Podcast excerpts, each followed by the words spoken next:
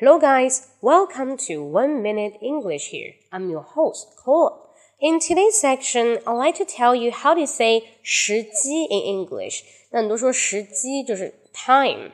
那 time 其实时机这个词跟 time 很像。那 time 表时间，时机就是把这个 time 去掉 e，在后面加 ing 变成 timing。timing 那怎么用呢？For example，现在是做自媒体的好时机。It is a good timing to learn self media. It is a good timing to learn self media。又或者呢，我们来看一个 conversation，来看一个对话。Hey darling, I think we need to have a baby. Hey darling, we we need to have a baby. 啊、哦，我们现在应该要一个孩子了。Um, it's not a good timing. Uh, it's not a good timing. 现在还不是时候。Maybe later on in three to five years. Okay, so just kidding. All right, and so much for today's sharing. Have you learned about this kind of the easy expression. It's a good timing to do something. It's not a good timing to do something. Hope you will like it.